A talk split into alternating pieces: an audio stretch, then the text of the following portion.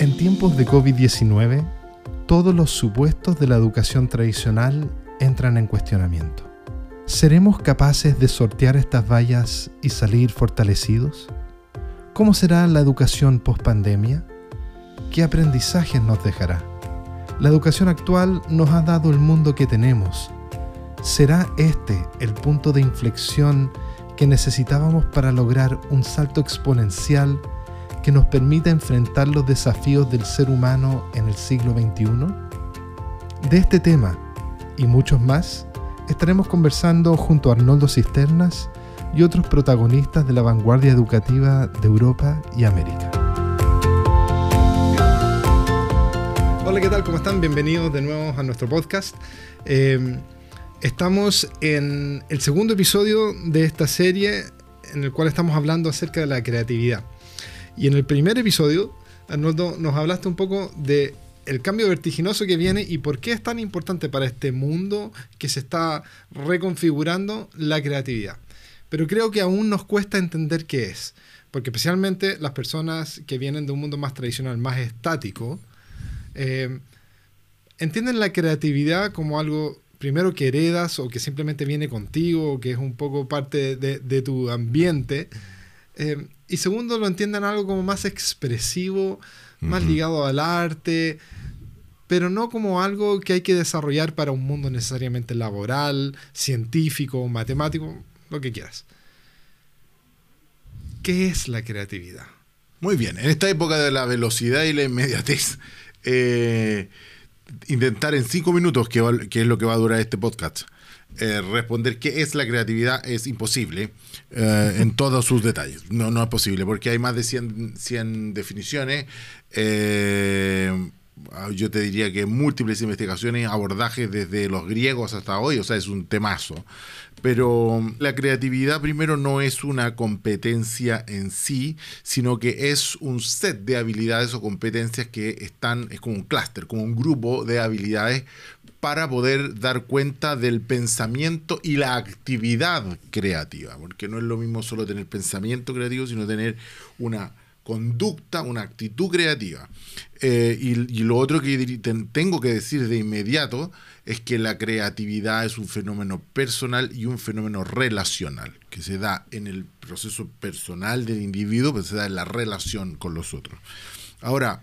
Pero, eh, pero no es algo que viene innato dentro de, de mí una persona porque me gusta la música o pintar o algo. No es algo que es como algo que viene con mi ADN, ¿cierto? Es algo que desarrollo, algo que aprendo. Hay algunas investigaciones que dicen que hay algunos factores genéticos, algunos factores hereditarios del carácter, niveles de introversión y de capacidad de alejarse de una situación y distanciarse y mirarla de distintos ángulos. Eh, hay ciertas eh, teorías que nos plantean cosas de este tipo. Eh, yo lo primero que tendría que decir para aproximarnos es que hay una creatividad que es expresiva, hay otra creatividad que es productiva, que tiene que ver con crear soluciones y respuestas, mientras que la otra tiene que ver con expresarnos. Eh, y hay una creatividad que en el mundo de, la empresa, se le, del trabajo, se le habla de la innovación, que tiene que ver como una creatividad al servicio de la generación de algún tipo de valor, de algo que es valorado por la comunidad. Algo que contribuye. Algo que contribuye, valor económico, valor social, valor ambiental, como hoy día está tan de moda, y hablar sobre el valor sustentable, eh, valor político, ¿no? Ah, valor espiritual, si lo quieres poner en, otra dimensión. Eh, por lo tanto, uno puede ser muy creativo, muy original, muy imaginativo y tener mucha fluidez que son todas variables que están vinculadas a las teorías sobre la, creatividad, para ir generando múltiples respuestas eh, o soluciones a un determinado problema. Eh, sin embargo, um, la, la, capacidad de plasmar es la que va a hacer la diferencia en el futuro. No solo la capacidad de especular, sino la capacidad de plasmar.